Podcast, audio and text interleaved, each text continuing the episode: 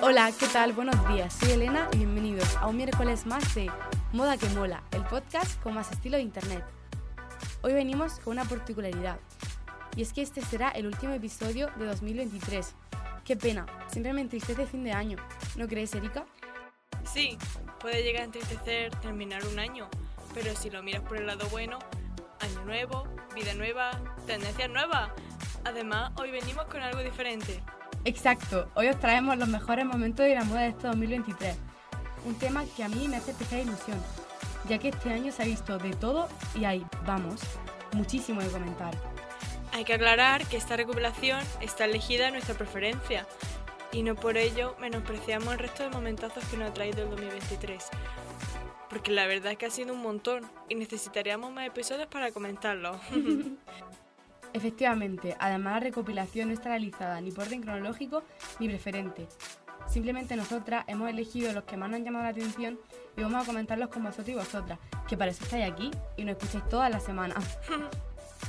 Al igual que nos escucháis cada semana, también esperamos como siempre vuestros comentarios, que nos comentéis qué os parece el podcast, desde dónde lo escucháis o incluso pues sobre cuál es vuestro animal favorito. Como por ejemplo, a mí me encantan los leones.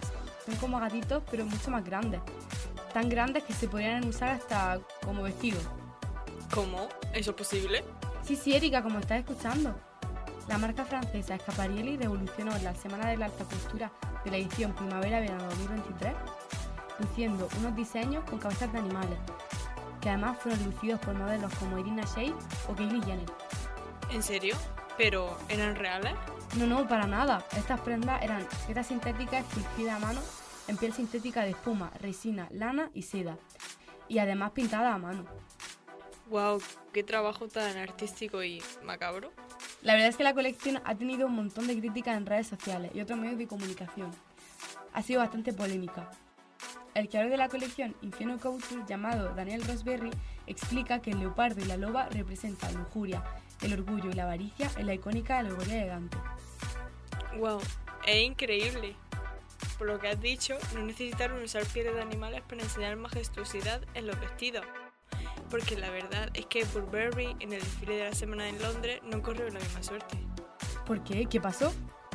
Pues verás, en la segunda presentación de Dani Lee, una chica de la campaña de Pita, se subió a la pasarela e irrumpió el desfile paseándose con un cartel en alto que se podía leer: Los animales no son ropa. ¡Qué fuerte! ¿Y eso por qué? Pues verás, se ve que esta prestigiosa marca anunció la decisión de dejar de usar pieles exóticas para fabricar colecciones, lo cual hasta ahí, pues bien, pero claro, Pita quería que la compañía eliminara todos los materiales que fueran derivados de los animales, como la lana, el cuero. ¿Y por ello interrumpió su desfile? No, se vio lo jugoso. Pues Pita explicó que su interrupción en el desfile se debió a una investigación que hicieron y hallaron granja y matadero vinculados engañosamente a Sustainable Five Alliance y a la Responsible Down Standard, que son la SFA y la RDS. Estas obviamente son promocionados por la Casa de la Moda. ¡Wow! ¡Qué pena que sufran animales de esa manera! Sí. De hecho, la directora de las campañas PITA dijo, cada artículo hecho de pieles de animales representa el dolor y el sufrimiento de los seres vulnerables que no merecen ser mutilados más que tú y que yo por crear ropa y accesorios. Exacto. Madre mía, tengo la piel de gallina. Pues sí. Bueno, dejando ese tema tan trágico, os recordamos que tenemos redes sociales. Sí, si no quieres perdernos la vista, síguenos en Instagram, X y TikTok. Sí, amiga, tenemos TikTok. Ya ves, es que somos una moderna.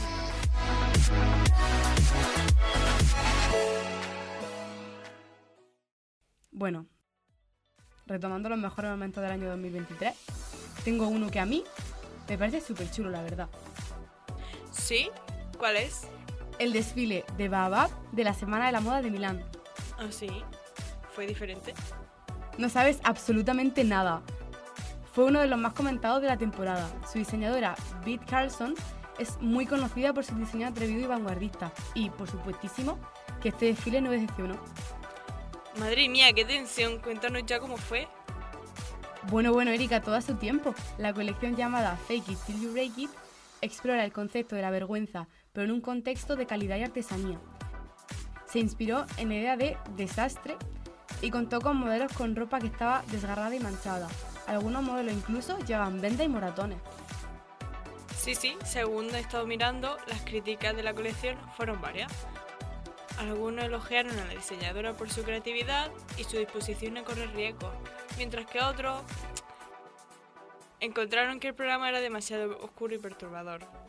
Carlson dijo que el espectáculo fue diseñado para hacer un comentario sobre el estado actual del mundo que ella misma ve como caótico y constante cambio. Qué maravillosa Carlson. Siempre están. Carlson. Sí, sí, sí, Carlson, Carlson. Hablando de vendas y moratones, ¿has escuchado sobre el desfile de Mowalola? Algo me suena así. Pues esta diseñadora, Mowalola Ogolensi, sacó su última colección inspirada en una película llamada Crash de David Cronenberg, que es básicamente un thriller del 1996 basado en un accidente de coche. Eso de hacer colecciones de películas mola, pero de accidentes de coche no sé yo. Eso es lo gracioso. se explicó que está tan interesada en la fechitación de dolor tras ver esta película. Eso sí que es macabro. La mayoría de comentarios eran críticas sobre que no era bueno romantizar la violencia. De hecho, estoy viendo su Instagram y un seguidor comenta que esta diseñadora de moda quería que su maquillaje imitara a un puñetazo en el ojo es una buena muestra de lo mal que está el mundo. Oh, qué directo. Sí, en todo este revuelo la más perjudicada fue la modelo Irina Shayk. Ella vistió un vestido ajustado plateado y luego a juego llevaba un ojo morado y un labio hinchado. Obviamente recibió cientos de comentarios no muy amables. Me imagino, últimamente se está poniendo de moda el maquillaje como golpe y la vestimenta desarreglada. La verdad no sé qué pensar. Pues sí, parece que se están acabando la idea. Pues sí, como este programa. Oh, qué corto se me ha hecho. A mí también, pero todo lo bueno se acaba y nosotras no somos la excepción. Pues sí, recordamos que tenemos unas redes sociales preciosas. Sí, Instagram, TikTok, X y que nos podéis escuchar en Spotify, Apple Podcast y Google Podcast. Exacto. Terminamos un miércoles más con Moda que Mola, el podcast con más estilo de Internet. Hasta, pronto.